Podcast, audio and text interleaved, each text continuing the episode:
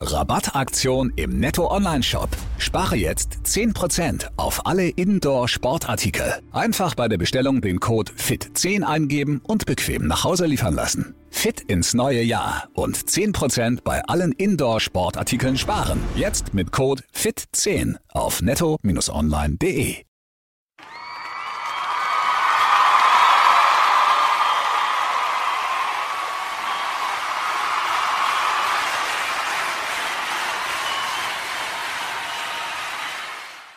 Hi, mein Name ist Verena und ich bin ein anonymes Fangirl und zwar von den Gästen aus dem Special. Ich wollte euch noch dazu sagen, dass das eigentlich eine reine Videoaufnahme war. Das heißt, ihr hört jetzt quasi nur die Audiospur davon. Und ich bin überaus glücklich, dass ich diese Folge machen durfte, nicht nur wegen mir, sondern auch wegen euch dass meine Einladung überhaupt angenommen worden ist und tja, dass wir jetzt eine Special-Episode haben, die zehnte Folge. Ich wünsche euch viel Spaß damit.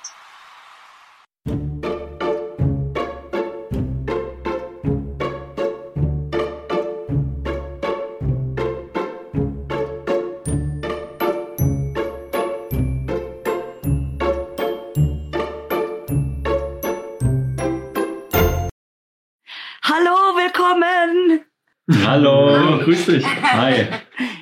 Ja, dann dürft ihr euch gleich mal vorstellen, weil ich glaube, die einige kennen euch schon, aber bitte stellt euch vor.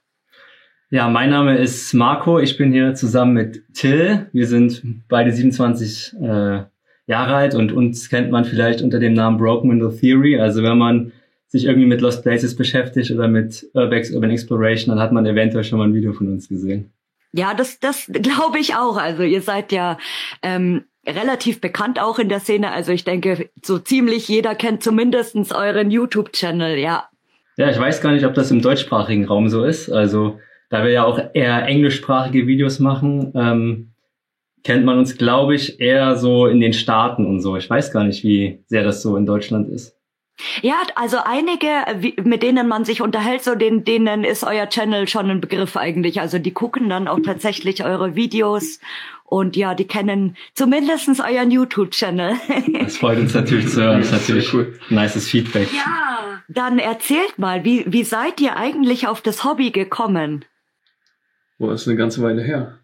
Also wir haben ähm, ich glaube, so wie man das damals gemacht hat, so als Jugendlicher, sind wir einfach irgendwie nachts rumgestromert. Und ähm, das erste Gebäude, was wir erkundet haben, war so ein alter Bürokomplex im Industriegebiet. Und äh, wir haben uns vorher überhaupt nicht mit Urban Exploration beschäftigt, haben nicht gewusst, dass das existiert als wirklich internationale Community und als Hobby. Damals war das ja auch noch längst nicht so krass wie heute. Also es ist mittlerweile zehn Jahre her fast. Ja, genau. Oh, wow. Und wir sind halt da einfach, äh, ja, so, haben quasi die Gelegenheit gesehen, das offene Fenster und äh, sind da eingestiegen. Und es war einfach, das war total cool. Es war richtig geil. Es war wie, wie ein Einstieg in eine andere Welt. Ähm, es war sehr aufregend, es war komplett anders von dem, was man so aus dem Alltag kennt. Und äh, das hat uns halt direkt gefesselt. Ja. Und diese ganze Videografie, dieses äh, Videos darüber produzieren und wirklich die Geschichten der Orte erzählen und so, das war eine Entwicklung, die hat dann noch um einiges länger gebraucht. Ähm, und es fing, glaube ich, damit an, dass wir, wir haben uns so in der Schule kennengelernt, haben festgestellt, wir haben beide ein Interesse für äh, Kurzfilme produzieren und einfach irgendwie mit der Kamera hantieren. Und ähm, wir wollten damals, glaube ich, einen Kurzfilm über Graffiti machen. Genau, das stimmt. Das bietet sich ja an. Das bietet sich ja an bei diesen alten Industriebrachen, weil da ist ja in der Regel überall Graffiti. Und da haben wir bei uns äh, in der Heimatstadt direkt um die Ecke ein Paradebeispiel gehabt von so einem Gebäude. Und nachdem wir dort das erste Mal drin waren, waren wir halt auch so überwältigt, schon alleine von den Dimensionen, den riesigen Hallen, alles natürlich komplett runtergerockt, ähm, aber krasse Atmosphäre und alles auch voller Graffiti, richtig gute Graffiti teilweise. Und deswegen dachten wir ja, lass da mal irgendwie was drüber machen. Und letztendlich ist daraus unser erster Urbex-Film geworden. Also es ging letztendlich im finalen Film nicht wirklich um die Graffitis, sondern es ging schon eher um das ja. Gebäude, das Erkunden. Ja. Ach, witzig. Ja, krass. Und ähm, wie seid ihr dann drauf gekommen, dass ihr Videos macht?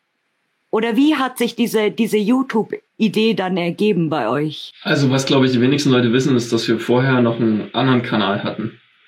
Der hieß. Äh, Ach, du musst nicht unbedingt verraten. ja, vielleicht ist es besser so. ja, das stimmt. Ähm, genau, da waren dann halt so kleine Kurzfilme und so, ne? Und wenn man irgendwie keine Ahnung, ich glaube, wir waren mal wandern und haben darüber einen Kurzfilm gemacht und ebenso diese ganze, man hat immer probiert, irgendwas zu produzieren und die Kamera war immer so mit dabei. Mhm. Und ähm, mit den Urbex-Sachen ging es los, wie gesagt, über dieses, eigentlich die Idee dieses Graffiti-Films. Und dann hatten wir aber so viel Material von der einen Location, dass wir einfach diese ganze Expedition, kann man es fast schon nennen, wir sind da so zum Sonnenaufgang hin und haben auf dem Dach gesessen und äh, haben halt diesen Ort erkundet. Und das ist dann einfach Urbex 1 geworden. Und dann hat uns das so viel Spaß gemacht, dass wir gesagt haben, wir machen jetzt damit weiter und wir gucken, was es noch so in der Umgebung gibt, so wie eben, glaube ich, jede Person immer anfängt. Dass man dann schaut, äh, okay, das war jetzt eine Fabrik, aber vielleicht finde ich ein verlassenes Wohnhaus, vielleicht finde ich irgendwelches Militärzeug oder alte Bunker oder keine Ahnung. Ja. Und ähm, da sind wir auch bei der Recherche auch das erste Mal über den Begriff Urban Exploration gestoßen ähm, als wir in unserer Umgebung nach mehreren Orten ge, äh, gesucht haben und da mal rausgefunden, ja, dass es halt wirklich eine weltweite Community gibt und dann haben wir halt auch gesehen, ja, es gibt andere ähm, Urbex Lost Place Videos schon auf YouTube, aber das war ja damals noch ganz anders, nämlich das waren eher so Foto-Slideshows, wo die Fotografen eben eine Slideshow gemacht haben von ihren Bildern und das sieht man heutzutage noch ganz, ganz, ganz selten, aber damals gab es eigentlich nur sowas. Ja. ja, oder irgendwelche, irgendwelche verwackelten Bilder mit der Handykamera dann oder so, die dann ja, nicht mal richtig scharf sind. Ja, das waren die Anfänge, ja. Genau, und wir dachten uns, diese Orte sind ja so ästhetisch, dass man das auch irgendwie einfach darstellen kann. Und ähm, dann haben wir Urbex 1 gemacht, Urbex 2, Urbex 3. Ähm, und nach dem dritten Video haben wir einfach gesagt, unser YouTube-Kanal jetzt ist schön und gut so, aber wir können halt auch ein Kanal machen, wo es nur darum geht. Und dann, äh, dann, ja, war das Broken Inner Theory. Mhm. Genau. Ja, und der, der Name ist auch tatsächlich sehr cool. Also das ist auch so ein bisschen, so ein bisschen Wortspiel irgendwie. Also es ist schon, schon auch ein bedachter Name, sage ich mal, weil Urbex, DK oder weiß ich nicht, wie auch immer kann sich eigentlich jeder nennen. Aber der, euer Name hat ja eigentlich auch einen Hintergrund, ja. Genau. Das, das finde ich schon sehr witzig auch. Ja, also der kommt ja, wie gesagt, ursprünglich von dieser äh, Theorie, von der Broken Matter Theory. Und ähm, ja, über die kann man sich streiten. Das ist auch mittlerweile ein bisschen veraltet, diese ganze Denkweise, die dort ähm, dargestellt wird. Aber weswegen wir uns damals so genannt haben, war dieses Beispiel von einer gewissen Überschreitung von einer Jungfräulichkeit, kann man ja, sagen. Ja, eine Hemmschwelle, ja. Genau, und sozusagen war dort das Beispiel gegeben, wenn man eine leerstehende Fabrik hat und eine Person wirft den ersten Stein ins Fenster, kann die vorher drei Jahre völlig unberührt gewesen sein, aber sobald das passiert, setzt dieser Verfall extrem schnell ein. Das war quasi so ja. ein Ding, was in dieser Theorie ähm, dargestellt wurde und wir haben uns gedacht, ja, das, äh, ist ganz cool, dann hat man noch dieses Foto, was wir an unser Logo umgeändert haben, was wir auch seitdem schon immer haben, all die Jahre und jetzt immer noch gutes Feedback bekommen. Also ja. das, äh, zum Glück muss man es nie ändern. ja, das, man verknüpft das auch mit euch. Also wenn man das sieht, äh, dann, dann weiß man auch gleich, okay, ah ja, das habe ich schon mal gesehen oder ah ja, das ist, hat niemand anderes. So ja, und das habt ihr ja auch tatsächlich auf eurem äh, Merchandise drauf. Ja, das stimmt. Jetzt ja. ist es zu spät, das Logo noch zu ändern, aber wir sind ja sowieso ja, sehr eben. zufrieden damit. Ja. Ja. Und es scheint ja auch gut zu sein. Wir haben schon ein paar Leute gefunden, die es geklaut haben. Ah, stimmt, ja. Gab schon Leute, die haben das äh, sehr dreist kopiert. Ui, ja, das ist dann natürlich nicht so schön. Ja, aber das passiert halt, ja. Lässt ja, klar. Ja, und es, also ich, ich finde auch, ähm, wenn man euren Channel so anguckt, die ersten Videos und die, die Videos, die ihr jetzt macht, also das ist so ein total krasser Unterschied ähm, irgendwie, weil ihr macht das jetzt ähm, qualitativ ist es viel besser natürlich geworden, also wirklich und auch auch länger und ihr gebt euch so viel Mühe, also das bemerkt man wirklich so und die das eins der ersten Videos, glaube ich, die ihr gemacht habt, war im Kinderheim Bräunsdorf. Mhm. Ah, ja. ja. genau, das ist so ein ganz, ganz altes Video und wenn das ja. ist eben so so witzig, wenn man das ähm, das anguckt und wie eure Videos heute sind. Deswegen so dieser dieser Unterschied ist so krass, finde ich. Also ihr seid echt habt euch so krass gemacht, muss ich sagen. ja, Hammer. Damals, als wir angefangen haben, da waren wir ja noch in der Schule und wir haben ja seitdem halt eine ziemlich lange Reise, sage ich mal, schon hinter uns. Das ist ja schon einige Jahre genau. her. Und ähm, ich war, habe zum Beispiel äh, Fernsehproduktion studiert in Leipzig damals über vier Jahre mit Schwerpunkt auf Fernsehkamera und habe halt nebenbei auch noch bei einem Regionalfernsehsender gearbeitet, wo ich in der äh, Redaktion war, wo ich dann halt Nachrichtenbeiträge komplett selbstständig gemacht habe, also als Videojournalist, das heißt ähm, Kamera und Schnitt und Redaktion komplett alleine bei dem Beitrag und da habe ich natürlich wow. extrem viel gelernt, was ich dann auch mhm. danach äh, einfließen lassen konnte in die Produktion von unseren Videos. Und ich habe jetzt auch, wir haben beide in den letzten Jahren auch krass viel dazugelernt und das und es, ich freue mich, dass man das auch so wirklich bei den äh, Filmen von uns mittlerweile sehen kann. Ja, man muss auch sagen, äh, man muss auch sagen, dass wir ähm, sehr oft darüber nachdenken, ob unsere Videos jetzt dort angekommen sind, wo wir sie gerne haben möchten, stiltechnisch. Also wir hatten schon öfter so äh, neue Elemente reingebracht, von denen wir uns gedacht haben, das wäre gut noch, um ein bisschen Spannungsbogen zu erhöhen und so weiter. Und äh, da sind wir auch immer noch dran. Also die Videos, die jetzt momentan hochgeladen werden, das ist ja Material, was schon wieder ein Jahr alt ist. Mhm. Ähm, die Frankreich-Episoden genau. sind gerade dran. Aktuell läuft Frankreich und das haben wir halt im Februar gedreht, jetzt ist genau. aktuell Dezember. Seitdem ja, waren wir nochmal unterwegs äh, in Italien, im Balkan und äh, haben dazwischen natürlich immer so beratschlagt, welche Elemente kann man noch mit reinbringen, ist man vielleicht noch ein bisschen näher dran an den Leuten. Momentan hat es ja diesen sehr dokumentarischen Stil. Und ähm, ja, das ist, glaube ich, auch ein Grund, warum sich die Videos so vom Stil her geändert haben. Mhm, und das ist auch sehr interessant, wie gesagt, weil man, man, ihr erzählt auch die Geschichte oder ihr versucht die Ge Geschichte zu erzählen, was eben auch nicht viele machen. Also es gibt wenige Kanäle, die tatsächlich da dahinter sind, irgendwie das auch so rüberzubringen, dokumentarisch eben oder mit der Geschichte. Und ja, das macht euch auch aus, finde ich, also dieser Stil tatsächlich. Und ähm, was mich interessieren würde, wie viele oder wie lange bearbeitet ihr ein so ein Video? Das ist schwer zu sagen. Also wir haben jetzt noch nie die Zeit gestoppt, das sollten wir vielleicht mal machen, aber wir haben ja jetzt mittlerweile das Glück, dass wir das quasi hauptberuflich machen können. Das heißt, wir können halt auch wirklich sehr viel Zeit rein investieren in die Videos, was halt, oder wir hoffen uns zumindest, dass die dadurch auch qualitätstechnisch noch besser werden. Ähm, und das bedeutet auch, da wir aktuell in zwei Wochen Rhythmus ein neues Video hochladen, also alle zwei Wochen kommt ein neues, wir nehmen uns dann auch wirklich die zwei Wochen Zeit für das neue Video. Also kann man grob sagen, ja, zwei Wochen dauert so die Postproduktion. Ja. So die Produktion selbst, also der Videoshoot und so weiter, das ist ja nochmal was ganz anderes dann. Aber es dauert auch nicht so lange wie der Schnitt. Plus die ganzen Sachen, die noch dazukommen, mit dem Video gar nicht direkt zu tun haben.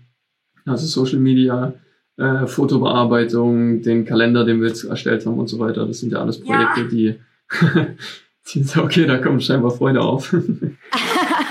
ja, ich, ich habe schon, ich habe ihn schon geordert. Ich warte nur noch. ja. ja, wir warten leider auch noch. Es gibt ja. sehr krasse Verzögerungen durch die ganze Corona-Sachen. Und bei unserem Produzenten ist leider auch eine Maschine ausgefallen während des Drucks. Oh. Nein. Ja. Aber er kommt. Weil und das Warten wird sich Jahr, lohnen. Letztes Jahr hatte ich nämlich Pech und der war schon ausverkauft und dann dachte ich, nein! Und dann habe ich jedes Mal immer nur gewartet, wann posten sie, dass der Kalender kommt, wann, wann und dann. Wir haben uns sehr viel Zeit gelassen dieses Mal. Und ja. innerhalb von, von einer Stunde oder so, dann gleich, nein, ich muss ihn jetzt gleich bestellen, sonst, sonst kriege ich wieder keinen. Ja, ja, und ich, ich warte schon ganz gespannt. Ja, wir sind sehr gespannt, was du dann sagst. Also wir freuen uns dann über Feedback auf jeden Fall. Ja, Leute, kauft den Kalender, kauft ihn, kauft ihn. Es lohnt sich. Man kann die Bilder danach auch ausschneiden und aufhängen. Stimmt, ja, das machen viele tatsächlich. ja, nee, es ist tatsächlich. Also jetzt ist ja, ja, das mit Papier habt ihr wahrscheinlich mit der Druckerei Probleme mit Papier, aber es gibt ja momentan auch nicht so viel Papier. Also Leute, wenn ihr Bücher kaufen wollt, die, es ist auch Bücher äh, sind gerade ein bisschen rar zu mhm. kriegen. Ja, das ist Wahnsinn, wirklich. Ja. Ähm, was oder wie ihr seid ja auch so krass immer unterwegs, also tatsächlich, dass ihr in Italien seid, ähm, im, im Balkan habt ihr gesagt, gell? Genau. Und oder in wie vielen Ländern wart ihr denn eigentlich schon? Oh, das ist schwierig. Ich glaube, da, da zählen wir nicht mit. Also wir könnten ja mal aufzählen jetzt, was für Länder wir auf jeden Fall schon mhm, waren. Ja, ja Italien auf jeden Fall. Frankreich, wie gesagt, Anfang des Jahres, dann Balkan in diesem Jahr, aber Balkan, das sind natürlich mehrere Länder. Wir haben erkundet in Kroatien, in ja, Bosnien-Herzegowina haben wir auch viel erkundet. Montenegro. Genau, Montenegro auch. Ähm, Tschechien und Polen. Klar, auf jeden Fall. Deutschland natürlich. Ähm, Luxemburg, Belgien, die Klassiker. Ja. Äh, Ungarn. Oh, ich hoffe, das sind alle. Ja, Österreich, klar. Sagen, Sorry, Österreich natürlich. Man muss dazu sagen, dass ja auch ähm, Italien zum Beispiel ist ja ein dermaßen hervorragendes Land, um dort zu erkunden. Deswegen haben wir da jetzt mittlerweile schon drei Trips oder vier, glaube ich, sogar gemacht. Ähm, das ist einfach so ergiebig. Und äh, so die großen Reisen, jetzt zum Beispiel auf einem anderen Kontinent oder so, äh, die sind, ich würde mal sagen, in Planung ganz vorsichtig aber ist äh, auch einfach extrem zeitaufwendig, weil wir wollen eigentlich nicht da für zwei Wochen hinfliegen, dann wieder zurückfliegen. Das ja. ist schon eine Strecke, wo man sich das überlegen sollte und da muss es sich richtig lohnen. Und wie gesagt, seit Anfang diesen Jahres ist das jetzt für uns beide hauptberuflich. Ab jetzt kann man drüber nachdenken, ob man sowas macht. Vorher, so in Semesterferien oder Schulferien oder irgendwas, wäre das einfach nicht drin gewesen. Das wäre ein bisschen sehr optimistisch. Ja. Aber wir planen auf jeden Fall ähm, auch weitere Strecken jetzt. Also wir haben jetzt quasi alle Nachbarländer erkundet, aber wir wollen auf jeden Fall noch. Wir haben schon lange die Idee weiterzugehen, ähm, aber ja, durch Corona war das jetzt im letzten Jahr leider mhm. nicht möglich. Wir hatten zum Beispiel schon Flüge ja. gebucht für Georgien und so. Das wäre ein unglaublicher Trip gewesen. Aber dann ging eben Corona los. Das war im letzten Jahr im Frühling. Dann wurden die Flüge äh, gestrichen und dann, tja, jetzt müssen wir warten, immer noch. Portugal wart ihr auch noch nicht, gell? Noch nicht, ne. Ah, weil ähm, Portugal ist ja auch so so im Kommen jetzt eigentlich. Ja. Also viele, viele äh, Bekannte, die Bros of Decade zum Beispiel, mhm. äh, sind ja auch relativ bekannt aus Belgien. Die sind ganz viel in Portugal unterwegs. Zum Beispiel, ja. Die sind jetzt auch in den USA irgendwie mhm. gerade arbeitsmäßig, glaube ich, auch irgendwie deswegen. Ja, und ihr, also wenn man eure Videos anguckt, dann, dann denkt man schon so, die, die sind so krass viel unterwegs, irgendwie auf der halben Welt. Ja, und ihr, ihr seid dann ähm, tatsächlich auch immer nur in den Semesterferien oder? In der Vergangenheit war es so, ja. Also ja.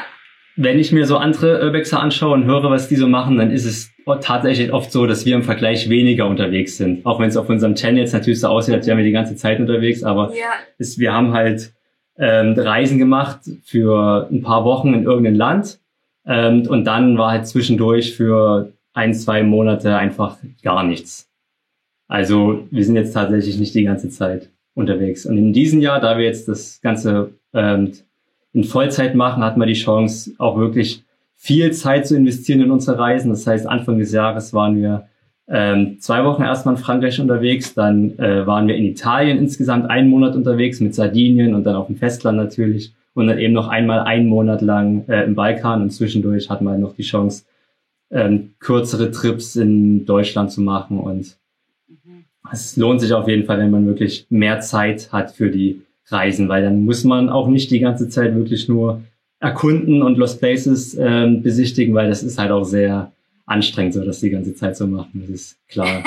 ich glaube, eine, einen Monat könnte ich das auch nicht durchziehen. Also eine Woche oder zwei, weil ich bin ja dann auch so, dass ich zum Beispiel ähm, nach Belgien zwei Wochen fahre, tatsächlich nur zum Urbexen jetzt. Und dann wirklich zwei Wochen Hardcore, jeden Tag drei, vier Locations abklappere. Und bin danach dann aber auch tatsächlich sehr, sehr kaputt. Also ich merke das dann schon auch, weil du hast jeden Tag diesen Stress. Und äh, dann ist mal was zu, dann ist was offen, dann, dann musst du gucken, wie und was. Und du bist eigentlich ständig irgendwie immer im Stress und kannst dich gar nicht so richtig erholen, aber manchmal braucht man das auch irgendwie irgendwie, also ich, ich freue mich dann da auch tatsächlich immer drauf. Und ihr macht ja dann auch, wenn ihr länger unterwegs seid, tatsächlich auch Overnights und sowas, gell? Jo. Also dass ihr dann mal campt zum Beispiel. Ja. Genau, weil das, äh, also teilweise ist es sogar wirklich entspannter, als ein Airbnb zu suchen. das kann man halt, also gerade wenn man ein bisschen Zeitstress hat, ist es oft eigentlich eine coole Idee, ähm, in dem Ort direkt sein Lager aufzuschlagen. Und ähm, es ist auch eine ziemlich krasse Erfahrung, muss ich sagen. Mhm. Weil man, man erlebt auch einfach eine ganz andere Seite von dem Ort dann. Ja. Ja, klar, weil in der Nacht natürlich, dann wenn alles ruhig ist und keiner eigentlich da ist, so, ähm, hab, habt ihr da schon mal Anschiss bekommen oder so? Oder kam da mal jemand und hat gesagt, nee, nee, Wildcampen ist hier nicht?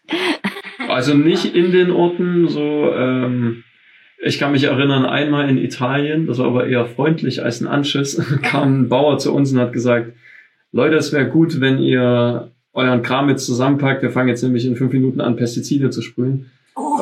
Und es wäre cool, wenn ihr äh, bis dahin weg seid. So, aber mhm. sonst äh, irgendwelche Bauern in Deutschland, die sagen, hier ist nicht so gut. Äh, Im Balkan wollten wir auf der, ach Quatsch, nee, im Balkan war das nicht, das war in Italien, ähm, mit Sam. Da wollten wir auf einem Feldweg schlafen. Wir mhm. schauen dann einfach immer nur über Google Maps und äh, irgendwo, wo keine Häuser sind, wo es von oben aussieht wie Grasland oder so, dann kann man da entspannt pennen.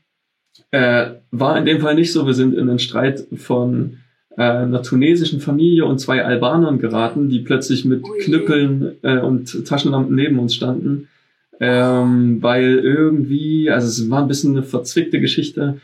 Die tunesische Familie dachte, die zwei Albaner wollen bei denen einbrechen, äh, weil die nachts mit dem Auto übers Feld gefahren sind. Und die hatten uns vorher noch angesprochen und sahen eigentlich so aus wie Klempner oder irgendwas und haben uns erzählt, ja, ja, wir wollen irgendwas ablesen, aber es war halt um elf nachts. Ja. Also war schon alles so ein bisschen sketchy. Ja. Und dann kamen die plötzlich an mit ihren Kopflichtern und hatten so Knüppel in der Hand, äh, nur in Unterhosen und haben dann so gesagt, äh, was macht ihr hier und gehört ihr zu den anderen? Und dann mussten wir uns da irgendwie rausfinden aus dieser Situation äh, und konnten dann da abhauen. Ja. Und ich glaube, einen Tag später war das mit dieser Poolparty. Ach, ja. Was so Dinge sind, die erlebst du halt nur, wenn du ähm, dann nicht ins Hotel fährst. Da wollten wir in einer Geisterstadt übernachten in Italien und äh, sind da angekommen. Und es gab noch zwei Häuser, die aktiv waren. Einmal so ein Bauernhaus und das daneben war wirklich eine Picobello Villa. Und als wir da ankamen, kam lauter Techno aus dem Haus und es standen fünf so Luxusautos auf der Straße. Und wir hatten, also ich und Sam hatten schon ein Bier getrunken im Auto und waren echt gut drauf und äh, haben die dann einfach angesprochen.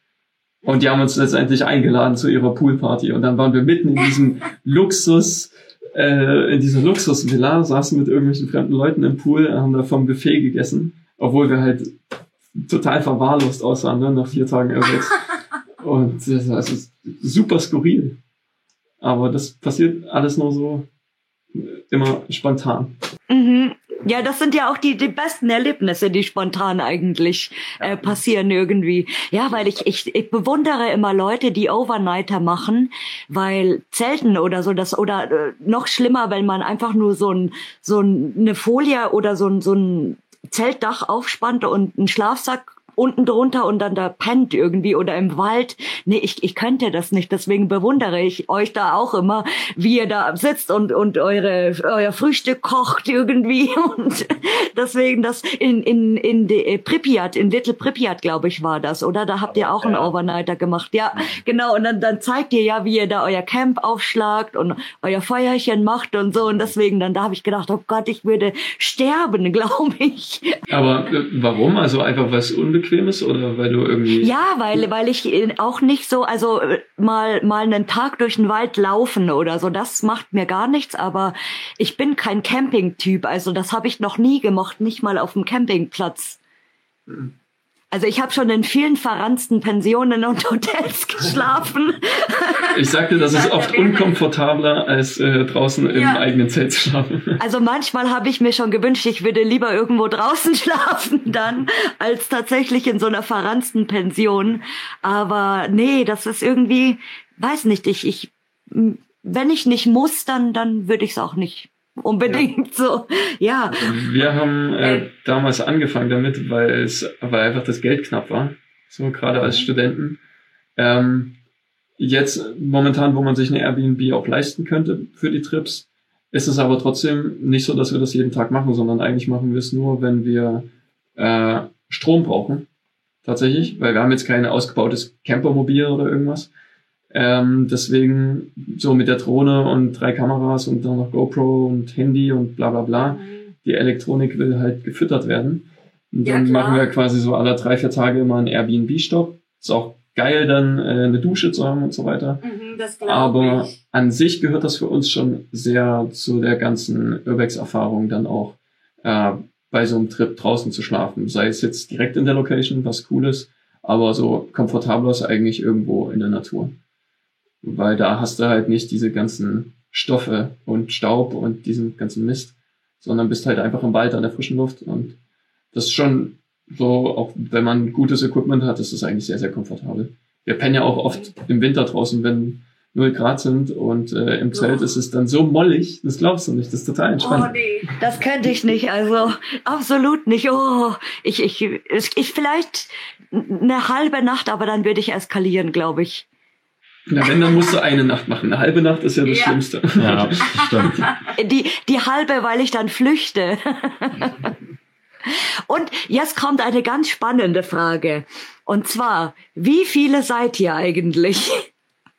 Ich glaube, das ist einigen nicht klar. Hm. Also das Kernteam, wenn ich das so nennen kann, das sind auf jeden Fall nur wir beide. Also es ist unser Projekt. Wir machen das jetzt hauptberuflich wir haben damit angefangen und wir stecken halt auch die meiste Zeit da rein. Aber das ist, das ganze Projekt ist halt auch nur möglich, weil wir halt jede Menge coole Freunde haben, die uns halt auch in ihrer Freizeit helfen oder halt uns auch einfach begleiten in ihrer Freizeit. Mhm. Also unsere Crew in Anführungszeichen, das sind vielleicht sieben, sechs Leute so, aber es ist jetzt schwer zu sagen, wie viel sind wir denn jetzt wirklich, weil darüber hinaus gibt es ja noch mehr Leute, die uns unterstützen bei der Videoproduktion zum Beispiel. Das sind Leute, die haben wir noch zum Beispiel noch nie gesehen. Die sind, leben am anderen Ende der Welt. Zum Beispiel haben wir Richard, der lebt in den USA. Der hilft uns mit den englischen Texten, so von dem Voice-Over. Till spricht die ein, vorher schreiben wir das, aber damit das auch wirklich die Qualität hat von dem, also damit die, dass damit das sprachlich auch alles so korrekt ist, zeigen wir das lieber jemanden, der halt auch selbst englischer Muttersprachler ist. Ähm, dann haben wir noch Leute, die uns bei den Untertiteln helfen. Ähm, also es, in so eine Produktion von so einem Video sind mittlerweile bestimmt zehn Leute eingebunden. Oh, wow. Manchmal mehr, manchmal weniger oder tendenziell eher weniger. Mhm. Ja, weil ich, ich sehe auch, wie gesagt, ihr seid dann immer mit unterschiedlichen ähm, Leuten unterwegs und der Sascha, der ein Freund von mir, der war ganz neugierig, weil er gesagt hat, hast du nicht gesehen? In Italien, da waren sie mit so einem Mädchen unterwegs und sie hat die ganze Zeit Italienisch gedolmetscht. ja, ja, ah, ja, ja, Sascha. Ja. Genau. Äh, ja. Äh, das ist meine Freundin, die kann halt Italienisch sprechen und die ah. hat quasi in dieser Zeit auf Sardinien gearbeitet Mhm. Und äh, dort haben wir sie besucht und sind dann nochmal drei Tage mit ihr zusammen quasi, äh, haben wir die Insel erkundet. Und ah, sonst übernimmt das Italienisch ja Toby und äh, jetzt äh, im Balkan hatten wir auch jemanden, der gedolmetscht hat, der aber kein Teil der Crew war, den wir einfach in der Bar getroffen haben. Und ähm, ja, das ist, es ist auf jeden Fall extrem cool, während der Erkundungen Leute zu haben, die die Sprache dolmetschen. Gerade wenn es auch um. Interviews geht und so. Also wir sprechen jetzt auch von zukünftigen Projekten, wo wir nicht mehr nur allein sind, sondern auch die Geschichte von Menschen erzählen. Und da ist ein Interview einfach Gold wert. Und das kann man nicht, wenn man kein Italienisch spricht. Ähm, aber so in die Videoproduktion sind halt wirklich die meisten Leute integriert. Ja, das ist schon krass eigentlich, echt, weil äh, man man denkt immer, ja okay, sie, das wird irgendwie selbst gemacht zu Hause, wenn man sich bisschen auskennt und so, aber das ist krass, wie wie aufwendig eigentlich eine Videoproduktion ist, wenn man sie wirklich so macht, wie ihr das macht, sag ich mal. Das ist ja. Wahnsinn, das hätte ich nicht gedacht, weil zum Angucken eine halbe Stunde ist schön. Am Sonntag mit dem Kaffee auf dem Sofa, halbe Stunde geil, zieh ich mir rein. Und dann guckst du und denkst dir halt, oh, es ist schon krass gemacht. Mhm. Aber das ist echt tatsächlich so, so krass, dass ja. Ja, als Zuschauer sieht man in der Regel nicht, wie viel Arbeit da drin steckt. Das ist schon krass. Na, also Leute, habt ihr es gehört? Viel Arbeit steckt dahinter.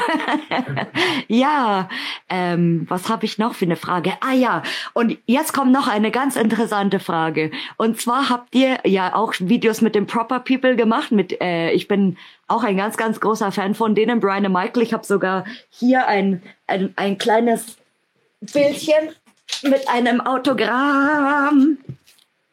Nice. Okay. Yeah. Das ist cool. Nice. Ja, ich habe äh, Bilder von denen nämlich tatsächlich gekauft auf der Website und dann habe ich ihnen extra ähm, geschrieben, dass sie mir bitte bitte ein kleines äh, Schildchen mit einem Autogramm schreiben sollen, weil ich so ein großer großer Fan bin. Ähm, und deswegen war ich überrascht, genau, weil die sind ja jetzt auch nicht gerade um die Ecke, also aus Amerika. Und äh, wie habt ihr diesen Kontakt äh, oder wie habt ihr euch connected tatsächlich? Ja, es war tatsächlich so, dass sie uns damals angeschrieben haben. Also wir, Ach, wir kannten sie natürlich so, wir haben die Videos verfolgt, das ist klar. Mhm. Aber sie kannten halt auch unsere Videos. Das war damals 2018, da haben sie uns dann gesagt, äh, yo Jungs, wir kommen nach Europa für sechs Wochen jetzt im Sommer. Ähm, wollen wir uns da vielleicht mal irgendwie zusammen treffen, irgendwas zusammen erkunden. Und wir hatten in der Zeit, glaube ich, bereits schon einen Trip nach Italien geplant. Ähm, und dann haben wir einfach das alles verbunden, so weil die Jungs, äh, Brian und Michael, die wollten auch nach Italien natürlich. Und dann haben wir das so organisiert, dass wir zwei Wochen von ihren sechs Wochen gemeinsam unterwegs waren, eben in Italien. Und das war auf jeden Fall eine krasse Reise und es war cool, die dann auch endlich mal kennenzulernen. Und seitdem sind wir auch auf jeden Fall im ähm, ständigen Austausch und sie haben uns auch gesagt, ja, wenn wir mal in die Staaten kommen, dann laden sie uns auch ein und helfen uns Locations zu finden und ziehen mit uns gemeinsam los und so. Also ja, weil das, das ist so krass. Die haben ja jetzt auch, glaube ich, über eine Millionen äh, Abos ja, bei YouTube. Also das ist auch krass, wirklich. Und die, die machen ja auch immer ähm, sehr dokumentarische Videos, auch mit dem Intro und das ist schon auch relativ cool. Und die, ich weiß gar nicht, wie lange die schon dabei sind, aber auch ein paar Jährchen. Ich denke mal ähnlich wie wir. Haben vielleicht sogar schon eher angefangen. Mhm. Und das ist echt, weil ich dachte immer, ja, vielleicht äh, irgendwie, dass ihr euch mal äh, bei, irgendwie durchschreiben oder durch irgendwas, aber dass die euch angehauen haben, tatsächlich, das finde ich krass. Ja, wir hatten halt das Glück, dass sie unsere Videos schon kannten und dass die das auch cool fanden. Ja, auf jeden Fall krass. Wie groß war der Kanal damals? Irgendwie 20.000, 30.000? Unser Kanal, ja, das war ungefähr so 20, 30 oder 50, weiß ich nicht. Das war, ich weiß auch noch, dass das eine richtige Ära war. Das, das war, auf jeden ähm, Fall, ja. Also wir haben, man bekommt ja immer die Benachrichtigung, von wem man abonniert wird, wenn das so größere verifizierte Kanäle sind. Und da war das halt dabei. Und wir haben so gedacht, was krass, die Proper People hier vom anderen Ende der Welt, USA, wow. Und äh, ja, da an, ich glaube auch dadurch, dass es so Parallelen in der Videoproduktion gibt bei uns, war uns das halt sehr sympathisch, ne? weil sonst waren wir jetzt nicht mit so vielen anderen Urbexern unterwegs, ähm, die selber so richtig Videos produzieren. Äh, einfach weil sich glaube ich nie so richtig ergeben hat. Ähm, ja, es passt wenig so in zu der Art, wie wir unterwegs sind. Also und, ja. ja. Genau. Was dann bei den Proper People auch äh, teilweise spannend war, weil wir, wir haben uns dann manchmal für die Nacht aufgesplittet. Weil wir haben dann gesagt, äh, jo, wir, wir, wir wollen da gerne am Fluss pennen. Und Michael und Brian haben gesagt, na, die haben diese ähnliche Ansicht wie du, was das Campen angeht. Und deswegen ja. wollten sie dann lieber ins Hotel. Aber das ist, war cool. So, sie hatten ihr eigenes Fahrzeug, wir hatten unser Fahrzeug und haben uns eben am nächsten Tag bei der nächsten Location wieder getroffen. Yes. Aber ich weiß noch, dass äh, Brian war es, glaube ich, der hat das dann am Ende richtig gefeiert. Ja, ja das stimmt. Irgendwann gab es eine Situation, da saßen wir am Ufer von einem Fluss äh, an so einer Teufelsbrücke, ne, die so mit den Steinen zusammengesetzt sind und äh, irgendwelche italienischen Jungs haben uns noch ihre so ihr restliches Bier, was da im Fluss war, geschenkt und so. Und wir saßen dann am Lagerfeuer und er hat gesagt, ja, das ist eigentlich sehr, sehr, sehr cool. Das sollten wir öfter machen, Michael. Und Michael, ja, war nicht so ganz überzeugt, leider. Ja, ich habe letztens so ein Video von denen gesehen, da sind die auch irgendwo zu so einem krassen Amusement Park irgendwo, wo es so einen ewigen Berg hochgeht und wo die dann echt abbrechen mussten. Ich glaube, weil der Brian dann so so gekotzt hat vor Anstrengung, weil die wirklich diesen Kilometer hohen Berg hochgelaufen sind, also wirklich so straight bergauf. Mhm. Und äh, es ist ja sau anstrengend natürlich und dann eben haben die abgebrochen und dann nochmal und das das war auch ein krasses Video von denen und die haben ja auch manchmal äh, Millionen Aufrufe, das finde ich echt krass. Also je nach Location. Was ist euer beliebtestes Video eigentlich? Ähm, einfache Frage. Natürlich eine Geisterstadt aus Italien. Ähm, also Italien hat ja Tausende von Geisterstädten. Das ist jetzt nicht übertrieben, das ist ja wirklich so. Oder was heißt Geisterstädte? Die sind halt teilweise auch Orte, wo halt nur noch eine Handvoll Leute leben. Das zählt dann quasi schon als Geisterstadt. Und wir sind zu einem Ort gegangen, der, wo es ein gewaltiges Erdbeben gegeben hat vor mittlerweile über zehn Jahren. Oh, das habe ich gesehen. Ja, das war auch cool. Da gibt's, also es ist halt eine ganze, eine riesige Region in Italien, die betroffen war. Und mhm. Bis heute sind die mit dem Aufräumen beschäftigt und es gibt bis heute immer noch Orte, die sind einfach unbewohnbar, weil die Gebäude durch die, durch das Erdbeben so krass beschädigt wurden, dass sie ja jederzeit einstürzen könnten und deswegen wurden die Leute ähm, umgesiedelt. Ähm, erstmal wurde gesagt temporär, aber aktuell ist es nicht temporär, sondern die leben halt immer noch dort. Und der Ort, zu dem wir gegangen sind, da haben die dann mittlerweile angefangen mit den Bauarbeiten, aber sind das sehr langsam vorangekommen und das war krass dort zu sein, weil die Leute mussten halt wirklich alles zurücklassen. Also ich glaube, das hat die Leute mitten in der Nacht getroffen, das Erdbeben, und dann mussten sie natürlich sofort äh, fliehen und alles stehen und liegen lassen und es bleibt bis heute dort. Und ich glaube, es ist auch verboten, dort irgendwie frei rumzulaufen. Ähm, deswegen konnten die Leute das bis heute sich nicht zurückholen. Mhm. Ja, das ist schon krass. Und das ist kein Einzelschicksal, sondern es gibt halt viele dieser Orte nach wie vor in Italien. Das ist halt wirklich unglaublich.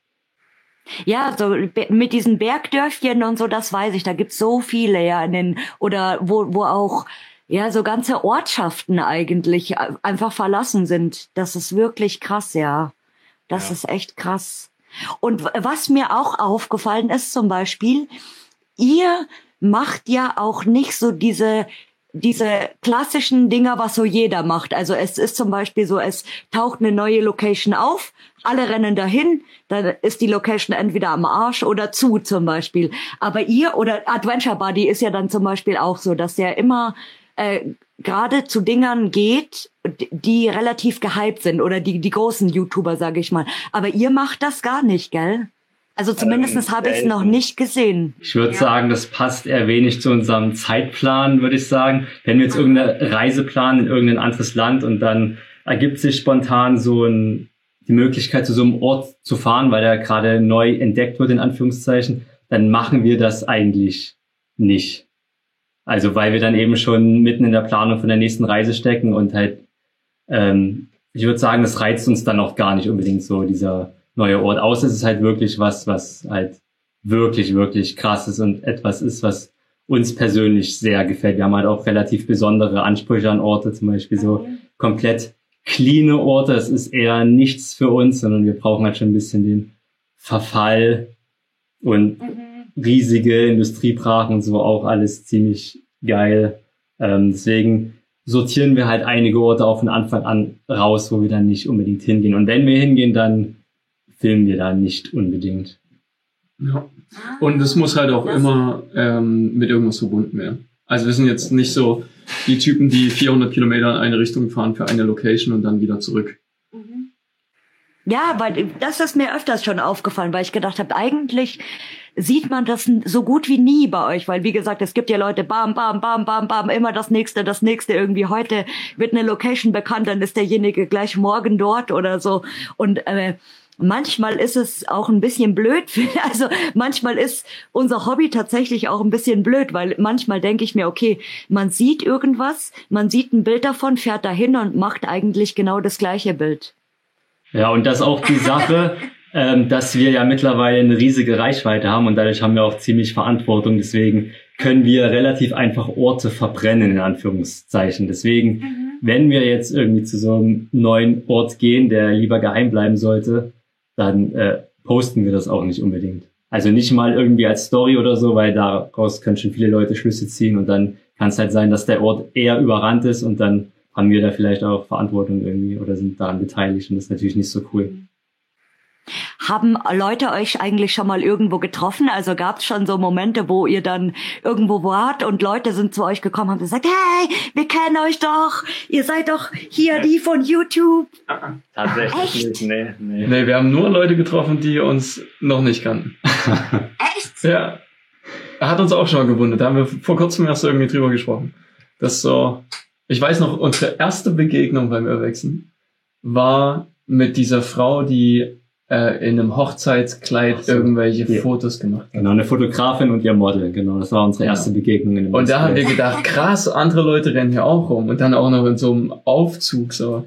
Äh, Also, ne, abgefahren. Aber sonst, irgendwie Leute, die dann sagen, ihr seid doch die Jungs vom BWT, eigentlich noch nie. Nee. Wahnsinn, weil ich das hätte ich jetzt schon gedacht vielleicht, aber okay, ihr zeigt euch auch nicht so viel. Also ihr ihr filmt euch jetzt nicht ständig irgendwie, dass man in jedem Video alle von euch sieht und eine halbe Stunde lang. Vielleicht ist es auch deswegen einfach, weil ihr halt nicht den Fokus auf euch persönlich legt. Kann sein, ja. Und ich würde sagen, wir treffen auch generell relativ wenig Leute in den Orten. Und da wir auch nicht jedes Woche unterwegs sind, ähm, also verringert das ja auch nochmal die Wahrscheinlichkeit, Leute zu treffen. Und vor allem dann in anderen Ländern und so, dann ist es natürlich nochmal was anderes, ja. Äh, und äh, was, was war bis jetzt eigentlich die beste Location, die ihr so besucht habt? Und das ist eine sehr schwere Frage. bestimmt, viele. Ich weiß nicht, ob ich mich da auf irgendwas festlegen würde. Also es gibt viele, die in der engeren. Auswahl sind.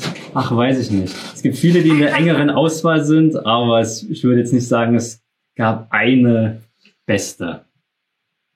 Na, irgendwas, was hat mir so richtig gut gefallen? Ähm, Italien, eins von den zahllosen ähm, Manikomios, also diesen Psychiatrien. Oh ja. Manicomio, das ist die mein er- Traum. Ja, Das ist mein Traum, das ist so schön. na, da gibt's immer noch ziemlich viele dort, also lohnt sich auf jeden Fall. Ich glaube, davon ist sogar dieses eine Bild hier, das da. Ich Wir können gerade leider relativ wenig erkennen. Wir sehen nur eine Das Spiegelung. hier. gerade. Ich glaube, wir sehen nur eine Spiegelung bei dir. Also Sieht man nicht, oder? Ah, genau Gell? von der Location habe ich Genau. Ja, und das ist wunderschön. Das ist Ja. wunderschön. Manicomio DR, ähm, fantastischer Ort. Ja. War Ja. ich überwältigt damals. Ich glaube, bei mir hängt das immer ein bisschen ähm, noch mit den Sachen zusammen, die wir dort erleben. Also so, wenn ich die Fragen ge gefragt werde, dann ist es meistens eine von den ähm, Stationen, wie sagt man dazu? Ich nenne sie mal Satellitenbase, aber Troposcatter. Genau, Troposcatter. Ähm. Mit den riesigen Schüsseln. ja, Gibt's ja auch einige. weil da hatten wir eine, Ja. Genau, genau. Da hatten wir einfach eine sehr, sehr coole Erfahrung in Italien. Äh, es war Dienstagabend und wir wollten uns mit den Proper People, war das damals, ähm, wollten uns oben treffen und dann gab es da nirgendwo mehr Internetempfang und äh, hatten quasi keine Kommunikationsmöglichkeit mehr. Und wir waren damals noch mit dem Auto von meiner Mutter unterwegs und die Straße da hoch ist halt echt wie so ein Offroad-Park. Ähm, dementsprechend habe ich dann irgendwann gesagt, das können wir vergessen, dass wir hier hochfahren können, weil es war einfach nicht drin. Also haben wir uns so mental darauf eingestellt, dass wir jetzt unser ganzes Zeug nehmen. Das ist nicht nur Fotoequipment, sondern ne, wir wollten oben übernachten, also Schlafzeug, Geschirr. Äh, wir hatten Grillkohle dabei, wir wollten da oben grillen. Also Oh wir, waren so zu dritt, jeder beladen mit 20 Kilo. Und wir haben uns darauf eingestellt, dass wir jetzt da hochlaufen, diese drei Kilometer. Und wie gesagt, Dienstagabend, auf einmal kommt ein Auto vorbei. Und äh, wir haben uns kurz angeschaut. Und dann ist Toby ihm einfach hinterher gesprintet und hat so gewunken, hat kurz mit dem Typen geschnackt. Und wir sind letztendlich per Anhalter. Es gibt kein anderes Ziel dort. Also wir sind per Anhalter eine Offroad-Straße auf eine verlassene Satellitenbasis hoch. Und dann war da oben mitten in der Woche ein Fotografentreffen. Und da wollte der hin. Oh Nein, ach du Scheiße. Und wir sind genau oben angekommen, als die Sonne untergegangen ist. Und es war einfach eine richtig krasse Erfahrung. Dann haben wir die Nacht oben verbracht. In der Nacht kam noch ein Gewitter. Die Blitze sind da bei uns in der Nähe eingeschlagen. Also das war echt stark. Und den nächsten Morgen war alles voller Nebel und es waren so Pferde, die auf diesem ganzen Hang gegrast haben. Die waren dann oben bei uns. Wir sind wach geworden durch dieses äh, Geläut von den Glöcken. Und Mhm. äh, das war total cool. Das war echt abgefahren. Und die versunkene Kirche, ja. die ist auch äh, sehr ja. speziell, ist mir gerade noch eingefallen. In Italien, so eine versunkene Kirche, auch eine unserer, eines unserer Highlights auf jeden Fall. Versunken im Sinne von, dort ist im Inneren eine Quelle entsprungen. Ähm, dadurch kommt quasi das Wasser unter der Kirche raus und fließt aus der Kirche halt raus in so einem kleinen Fluss. Und es ist halt magisch einfach, das zu sehen. Ja. Ach, verrückt. Und das Gemäuer ist wirklich schon so einen Meter eingesunken. Das Dach ist eingestürzt und du hast drin dieses türkise Wasser. Dann fließt das als Fluss aus dem Eingangstor heraus, was mittlerweile so tief eingesunken ist, dass man durchkriechen muss. Äh, und drin hast du so Vegetation wie in einem Wald. Das ist wirklich. Das wurde auch schon mal als ähm, Setting für einen Film genutzt. Ja. Und das wirklich zu Recht ist ein total magischer Ort. Verrückt, ja, das klingt schon voll krass auch, also total irre. Kannst du dir auf jeden Fall auf dem Kanal angucken, die Episode ist schon lange draußen. Ich glaube, da musst du nach Submerged Church oder so suchen, also versunkene Kirche und dann. Ja, Aha. irgendwie so. Und was war, was war die, der beschissenste Trip? Oder gab's, gab's einen, der so schrecklich war oder der, wo ihr, wo ihr, weiß ich nicht, es ist ja auch oft, dass man eine Tour fährt und dann hast du einfach alle Locations, die zu sind. äh, einer unserer ersten Trips war tatsächlich so. Wir nennen den heute immer noch ganz liebevoll die Tour de Fail. Ähm, und das war einfach, ja, alles, wo wir hin wollten, war abgeschlossen, krass bewacht oder abgerissen. Ähm, und das ja, war darauf zurückzuführen, dass wir total wenig vernetzt waren und einfach keine aktuellen Infos. Ja, es war, glaube ich, auch das erste Mal Ausland. Also wir sind nach Tschechien gefahren. Es war jetzt nicht so weit, äh, weil wir kommen ja aus Sachsen. Tschechien ist halt quasi direkt nebenan. Ja, genau. Ähm, das heißt, wir waren da nicht so lange unterwegs, mussten nicht so weit fahren, aber es war halt fast alles eine Enttäuschung und es war nicht so cool.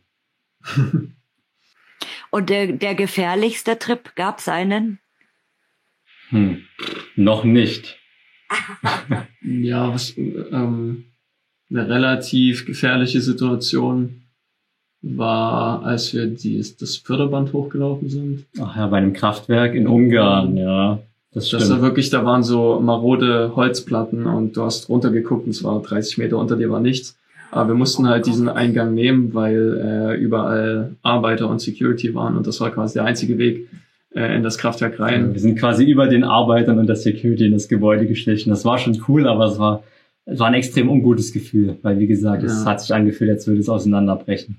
Dann hat man noch eine Situation in Luxemburg in einer, ah, in einer Mine. Mine. Mhm. Ich hatte insgesamt 32 Kilometer Netz und ähm, wir sind da mit so ein paar Jungs rein, die waren damals unsere Guides. Und ähm, da haben sich so Mythen drum gerankt, dass da die Fahrzeuge noch drinstehen. Und irgendwann haben wir dann wirklich ähm, so Spuren gefunden von Fahrzeugen. Mhm. Und daraufhin waren die Jungs so angefixt, dass die bisschen äh, durchgedreht sind und quasi immer weiter rein, immer weiter rein. Und irgendwann kam es dann zu der Situation, dass wir gesagt haben, hier, wenn es nach mir geht, ich habe gar keinen Plan mehr, wo wir überhaupt sind. Und ähm, dann haben wir quasi als Gruppe beschlossen, dass es jetzt doch nichts bringt. Wir waren zu dem Zeitpunkt auch schon vier Stunden drin oder so, hatten völlig blauäugig kein Wasser mit, kein äh, so diese Messgeräte, die man normalerweise mitnimmt für Gas und so weiter. Nichts davon dabei gehabt. Ähm, und dann hatten wir zum Glück, das war mit Cornelius noch, das ist zum Beispiel auch jemand, der immer in den Videos auftaucht, aber also so Teil von der Cruise. Ähm, und er hatte dann die Idee am Anfang, dass er die äh, Kreuzungen und alles aufmalt. Also er hatte ein Notizbuch dabei und einen Stift genau. und das war perfekt. Das war einfach so gut, weil ohne das wären wir am Ende nicht mehr rausgekommen. Das Problem ja, das bei diesem Aufzeichnen ist halt, du hast nicht wie bei Google Maps so einen GPS-Punkt. Das heißt, wenn du einmal falsch abbiegst und du denkst, du bist noch auf dem richtigen Weg, kannst du alles danach vergessen. Bist halt nicht mehr dort, wo du denkst. Und äh, die schwierige Situation dort war, dass wir dann zurückgegangen sind und an einer Kreuzung, es war wirklich teilweise Kreuzungen, einer ging hoch, einer runter, dann eine Leiter, du warst auf einer komplett anderen Etage, also es war sehr schwer, sich dort äh, zurechtzufinden. Und unsere Guides haben gesagt, wir müssen geradeaus und wir haben gesagt, wir müssen rechts abbiegen. Und dann war da so eine fünfminütige, zehnminütige Diskussion in dieser Mine, wo man dann so richtig realisiert, wenn du jetzt hier eine falsche Entscheidung triffst, dann bleibst du hier und das für immer. Genau. Und dann fühlt man sich schon echt wie lebendig begraben. Also mir ging dann so richtig die Puppe. Das, das klingt wie so aus so einem Horrorfilm. Ich komme mir gerade vor wie bei The Hills Have Eyes. Wenn ja. jemand diesen, diesen Film gesehen hat, guckt ihn an und denkt dabei, denkt dabei dran, an diese Geschichte ja. von jetzt. Also es war echt nicht so, dass man dann hier irgendwie Angst vor der Dunkelheit gehabt hat oder irgendwas, aber die Tragweite dieser Entscheidung ist einem plötzlich bewusst geworden. Mhm. Also du stehst dann da halt vor einer Entscheidung, wenn du dort die falsche Entscheidung triffst, kommst du da nicht mehr raus. Ja, und äh, ich manchmal ist man auch so ein bisschen blauäugig, finde ich. Also so ohne nachzudenken, dass man das macht tatsächlich. Und dann irgendwann später kommt das so, boah, was mache ich eigentlich hier, wenn jetzt äh, was passiert? Oder angenommen, in der, in der Mine wäre irgendwas runtergekommen und zugeschüttet. So, ja, das war das auf jeden Fall das erste Mal, dass wir in so ein großes unterirdisches Netzwerk, Tunnelnetzwerk gegangen sind und seitdem auch nie wieder. Ich denke, wir würden das schon nochmal machen, aber nur, wenn wir uns deutlich besser vorbereiten. Und dazu kommt dann noch, dass bei dieser Mine, die war schon seit 50 Jahren oder so verlassen. Oh das heißt, da standen natürlich überall so Balken, die das alles tragen sollten, das Tunnelsystem, aber die waren halt, es waren Holzbalken, die waren halt morsch und sind teilweise einfach schon zerfallen, so wenn man die berührt hat. Also gab es halt null Gefühl von Sicherheit. Ja, und ich, ich bewundere auch zum Beispiel Leute, die äh, illegal in die Katakomben von Paris eingehen, weil ich mir auch immer denke, wow Gott, wenn ich da verloren gehen würde oder oh Gott, ich, ich will mir das gar nicht vorstellen. So, ich, weil ich jetzt auch äh, jemand bin, ich kann schon in, in Unterführungen oder so, aber wenn ich länger drinnen wäre, dann würde ich, glaube ich, irgendwann da Panik schieben. Also da, da würd, wenn mir das bewusst wäre, ich bin jetzt zwei Kilometer unter der Erde in, in einem Tunnel, der vielleicht 60 Zentimeter breit ist, dann wird mich irgendwann, glaube ich, die Panik packen. Also das ist schon wow. Das ist irre. Ja, ich muss sagen, nach dieser Nummer habe ich auch äh, relativ wenig Bock auf so Untergrund.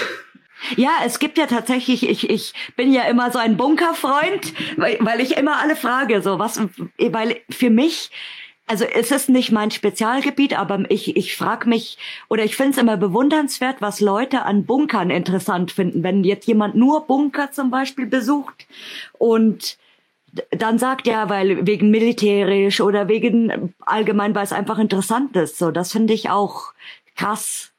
Also Leu oder Leute, die sich dann in den Bunker abseilen zum Beispiel. Also wirklich 30, 40 Meter abseilen und das ist schon auch wow. Ja, das ist krass. Sowas haben wir auch noch nie gemacht, nicht mal ansatzweise. Ne? Nee, nee, nee. das ist das nächste dann, was kommt. ja, mal schauen. Das ist das nächste. Was ist euer Spezialgebiet, würdet ihr sagen? Was macht ihr am liebsten? Naja, das Gute ist ja, wir sind relativ breit aufgestellt. Also es gibt ja, wie du schon gesagt hast, Leute, die machen halt bestimmte Sachen, wie zum Beispiel nur Bunker mhm. und sowas könnten wir halt gar nicht. Also es wird halt auf die Dauer langweilig, weil es sich teilweise wiederholt und deswegen versuchen wir zu halt eine riesige Vielfalt an Locations einfach zu haben. Wir spezialisieren uns jetzt auf nichts, aber wir wollen halt auch ja diese Orte einfach erleben, die Vielfalt. Ah ja, ihr mögt ihr mögt eigentlich alles, ja, genau. weil ich das Krasse ist ja alles, was der Mensch irgendwie gebaut hat, gibt's so auch in einer verlassenen Form, würde ich behaupten. Und da hat man halt auch die Möglichkeit, schon Gefängnisse zu sehen und Boote und ach, alles Mögliche inzwischen fast. Ein paar Sachen haben wir noch nicht. So wie U-Boote und so weiter. Ja. Ähm, oh, das wäre mal cool. Das wäre cool, ja. Und ich würde halt auch sagen, an, äh, in dem Moment, wo das für uns spannend ist, weil das für uns was Neues ist, können wir das im Video am besten rüberbringen. Also so diese neuen Erfahrungen zu machen und so, das äh, gefällt mir persönlich besser, als äh, jetzt den hundertsten Bunker zu besuchen. Ich finde es cool, wenn Leute so Experten in irgendwas sind und äh, da dieses Herzblut für irgendwas entwickeln können und die haben natürlich dann eine Ahnung, die werden wir niemals haben. Ne?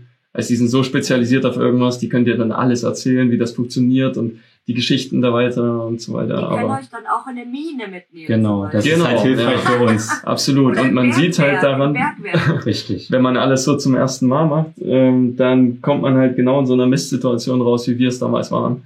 Und das ist äh, oft spannend, aber nicht immer cool. Ganz und ja, gar nicht. Ich. Ja. Ja, von so, also von daher wirklich jetzt eine, eine Spezifizierung haben wir nicht.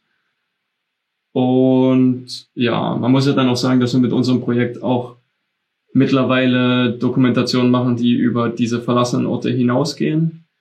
Also ähm, sieht man noch nicht auf unserem Kanal, weil wir halt noch quasi ja. hinterherhängen mit der Veröffentlichung. Stimmt. Weil, wie gesagt, wir sind jetzt gerade bei Frankreich und das haben wir halt Anfang des Jahres geshootet und wir haben jetzt noch Footage vom Balkan, das ist noch komplett unveröffentlicht. Wir haben noch mehr Footage aus Italien, auch noch komplett unveröffentlicht. Man kann eigentlich sagen, wir haben schon Material für das nächste Dreivierteljahr und das ist nicht übertrieben.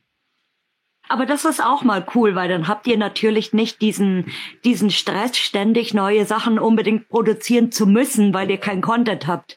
Das stimmt, das aber es ist halt auch ein bisschen schade, weil wenn wir jetzt irgendwas erleben, dann wird man es natürlich am liebsten noch sofort mit den Leuten teilen, aber es ist halt unrealistisch, weil da noch extrem viel Nacharbeit kommt im Anschluss. Mhm.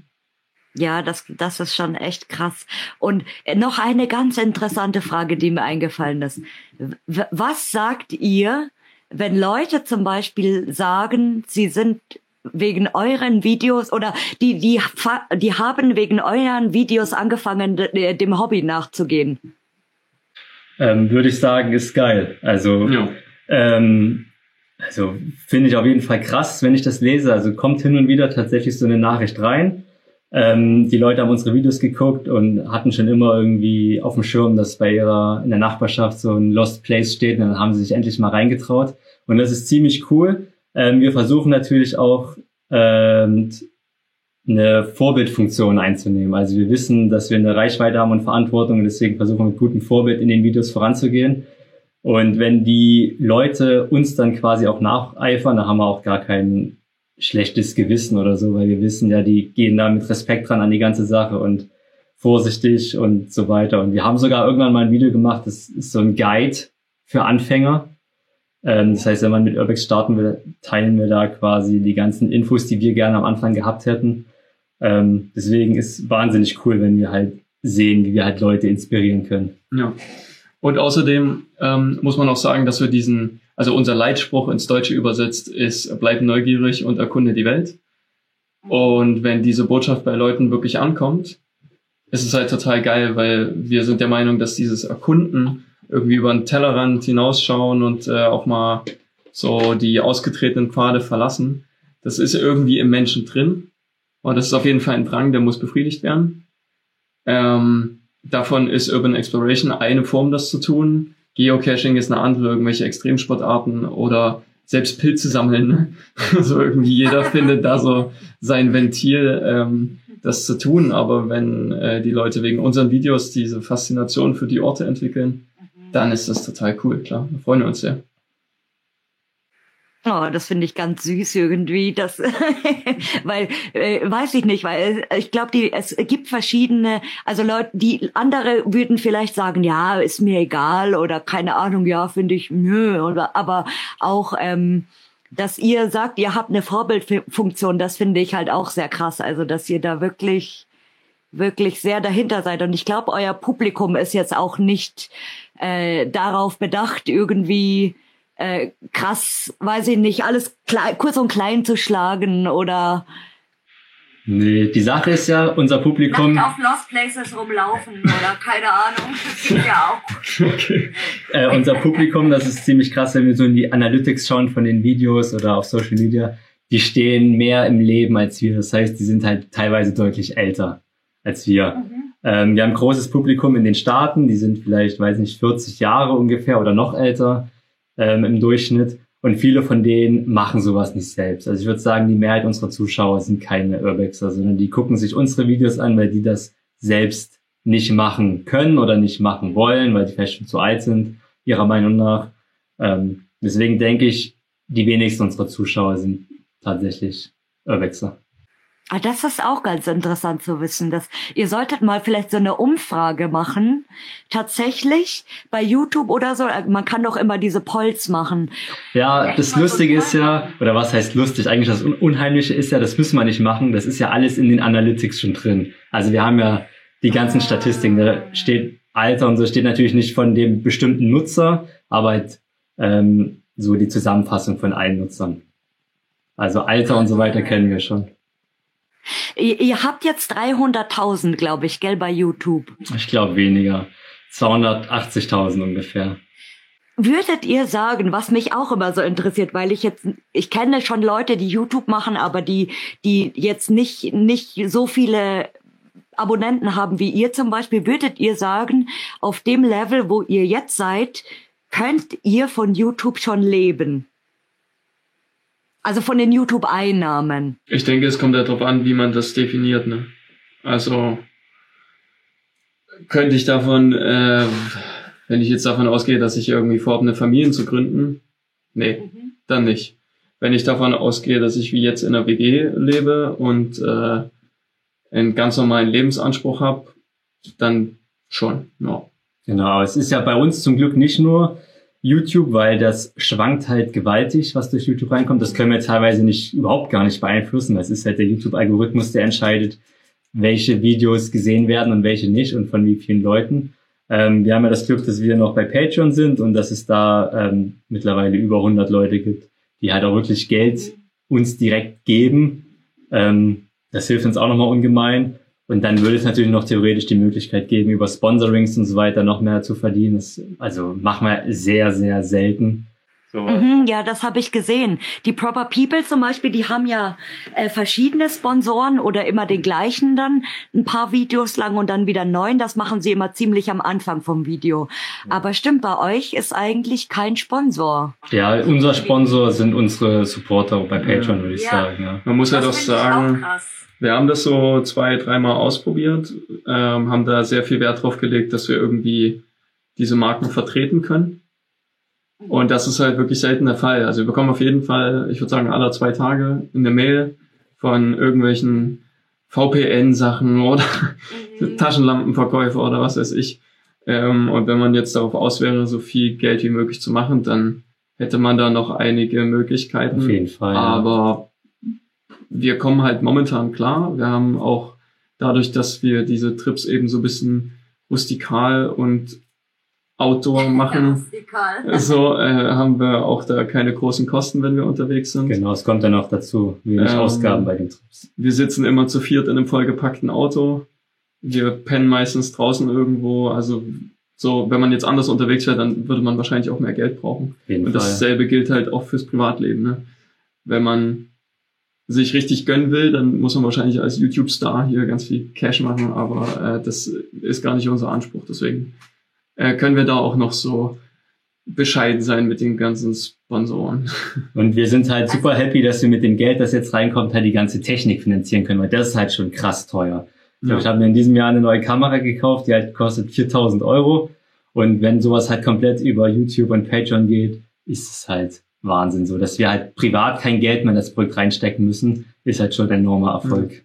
Und man muss sagen, ähm, wir machen das jetzt seit also erkunden ungefähr seit neun Jahren und den Kanal seit 2016. Mhm. Und die Arbeit ist nicht unbedingt weniger geworden, aber das, was man zurückbekommt, ist halt einfach durch eine Reichweite, die sich erhöht, mehr geworden. Mhm. Das bedeutet, für uns war das schon immer Teil von unserem Leben. Wir haben trotzdem beide studiert, wir haben äh, auch machen teilweise noch so Gelegenheitsjobs nebenbei.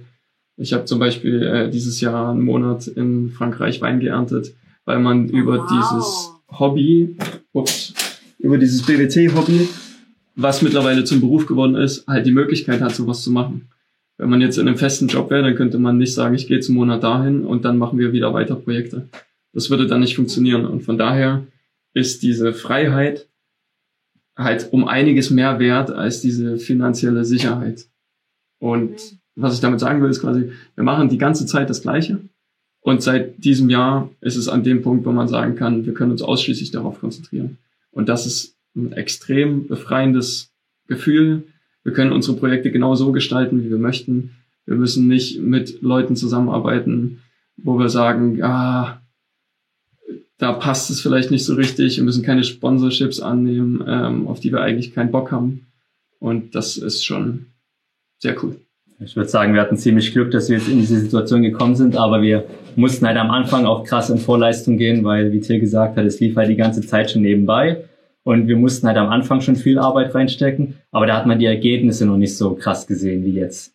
Und wir sind halt einfach trotzdem weiter am Ball geblieben, weil es halt einfach Spaß gemacht hat.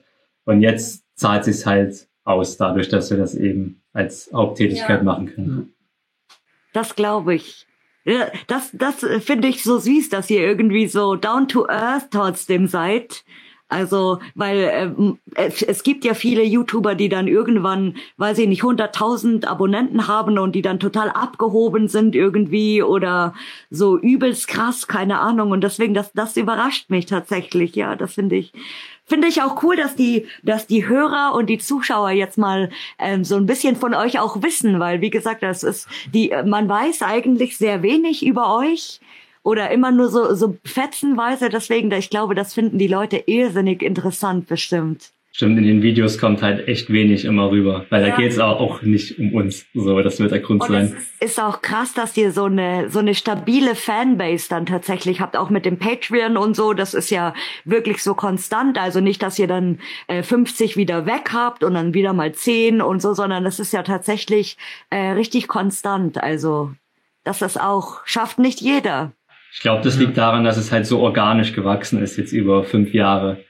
Also mhm. nach und nach völlig natürlich gewachsen und es gibt Leute, die sind halt schon von Anfang an dabei und da, seit oder seit ein paar Jahren und die freuen sich halt auch jetzt immer noch auf ein neues Video und die sehen halt selbst auch die Entwicklung und sind irgendwie auch Teil von der Entwicklung. Mhm, das glaube ich, ja. Ja, wir sind diesen und Leuten auf jeden Fall mega dankbar, das muss man echt nochmal sagen. Ja, das Weil das ist halt, der YouTube-Algorithmus, wie Marco schon sagte, der kann das kann super gut sein oder das kann wirklich komplett in die Hose gehen. So, das ist sehr, sehr random alles. Aber die Patreon-Supporter, das ist, da ist halt so eine stabile Größe, auf die man sich wirklich verlassen kann. Und da ist äh, jeder Dollar, den diese Leute dort spenden, einfach ein Teil davon. Und das ist schon cool, wenn man sich überlegt, dass es da wirklich mittlerweile über 200 Leute auf der Welt gibt, die uns das ermöglichen, ja, dass das wir durch die Welt reisen und diese Dokus produzieren. Das ist schon, Cool. Sehr, sehr cooler Gedanke. Na, das habt ihr auch verdient. Mehr, mehr als verdient. Danke. Mit eurem Content. Finde ich zumindestens. Aber ich glaube, alle, die euch strong supporten, finden das auch natürlich. Was, was habt ihr in naher Zukunft vor? Ja, wie viel wollen wir verraten? Hm, ja. Also viel. Ich hatte schon gesagt, wir wollen raus aus diesen, also wir haben die ganzen Nachbarländer quasi erkundet ähm, und wir wollen jetzt weitere Strecken zurücklegen. Ähm, nicht unbedingt nur andere Kontinente, aber ja auch andere Kontinente. Was willst du da verraten? Mm, na, das nächste Projekt.